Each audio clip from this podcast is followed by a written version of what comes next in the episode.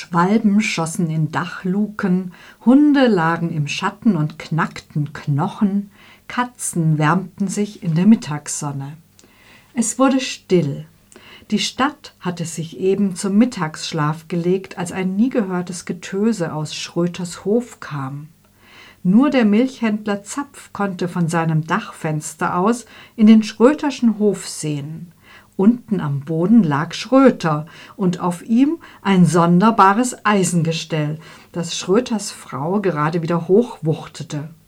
Es muss eine sehr resolute Frau gewesen sein, meine Tante Anna Schröter, geborene Werner, Tochter eines Bäckers aus Rostock nur mittelgroß, aber kräftig, mit einer eigenwilligen Nase, durchsichtigen blauen Augen und dichtem braunem Haar, das gegen jeden klettenden Versuch eine hartnäckige Welle warf.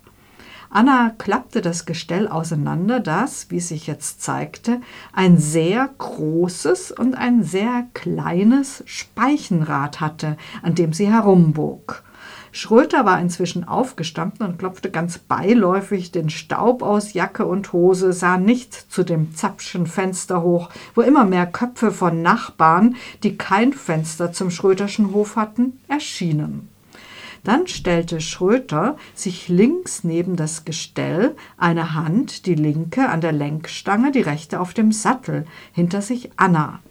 Er stieg mit dem rechten Fuß auf einen Eisentreter am Radrücken, stieß sich ab und stemmte sich hoch, schwang sich mit einer raumgreifenden Bewegung des linken Beins in den Sattel, saß starr und mit stierem Blick da oben, umklammerte den Lenker, trat, während Anna das Gefährt seitlich abstützte, in die Pedale, bekam Fahrt, wenn auch nicht selbstfahrend, denn links ging, lief Anna, das Rad stützend gegen die immer stärker werdende Schräglage, stemmt sich gegen Mann und Rad, schreit Lottmoll, Lottmoll. Da versucht Röther mit einer letzten verzweifelten Anstrengung die Last von Anna zu nehmen, auch war das Ende des Hofs schon erreicht. Er versucht vom fahrenden den Rad zu springen, kriegt auch noch das rechte Bein über den Sattel, stürzt dann aber mit gewaltigem Schwung und samt dem Rad unter einem vielstimmigen Entsetzensschrei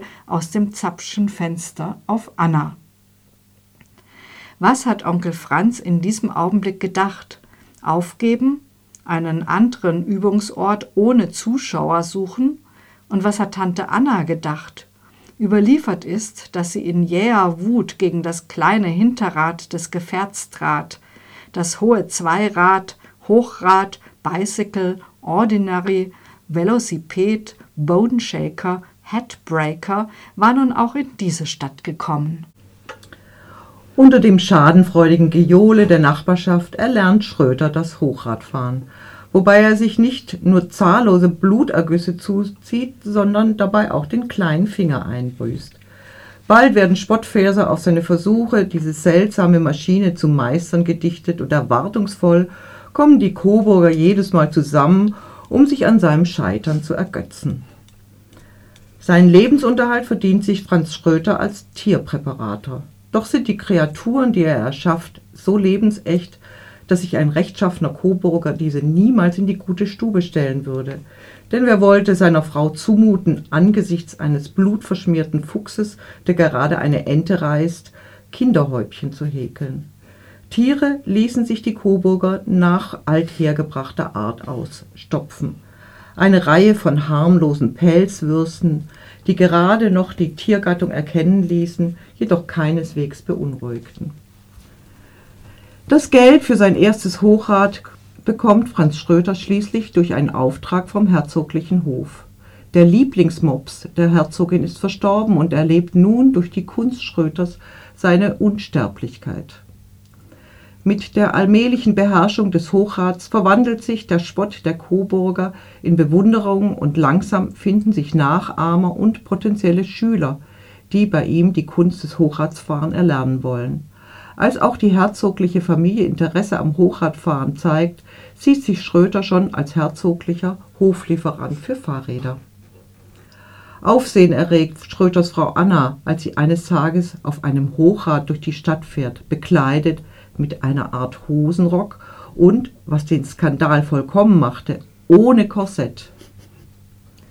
So hatte sie gleich zweimal gegen gute Sitten verstoßen. Sie war auf ein Rad gestiegen und hatte den Fischbeinpanzer abgelegt. An diesem Sonntag war etwas anders geworden. Das wird auch Onkel Franz gespürt haben.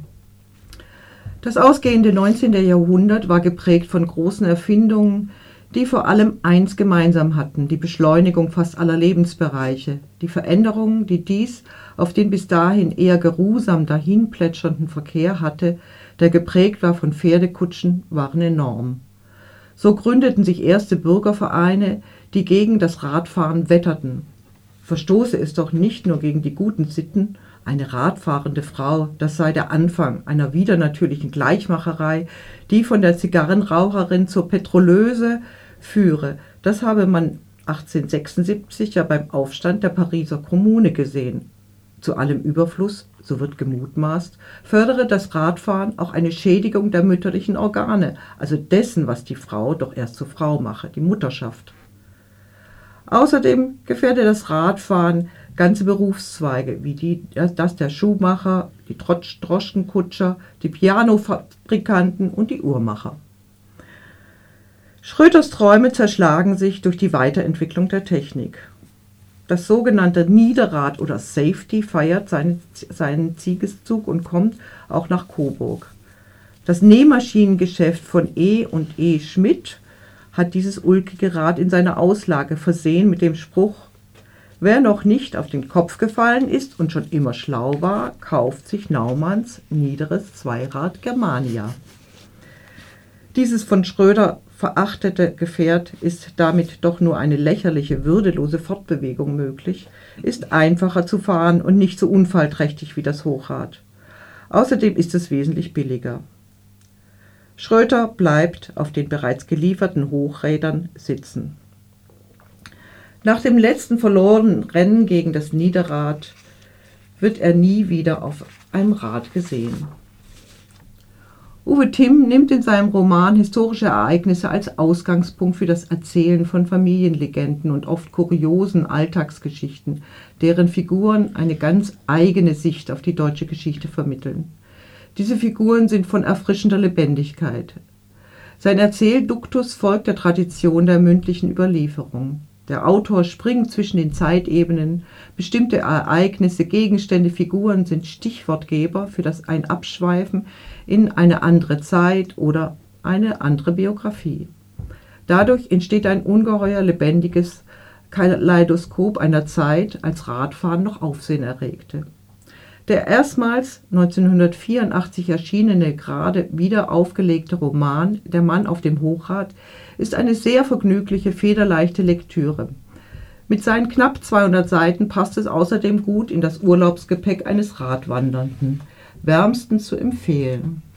Uwe Timm, Der Mann auf dem Hochrad, erstmals erschienen 1984, wieder aufgelegt 2016 bei DTV.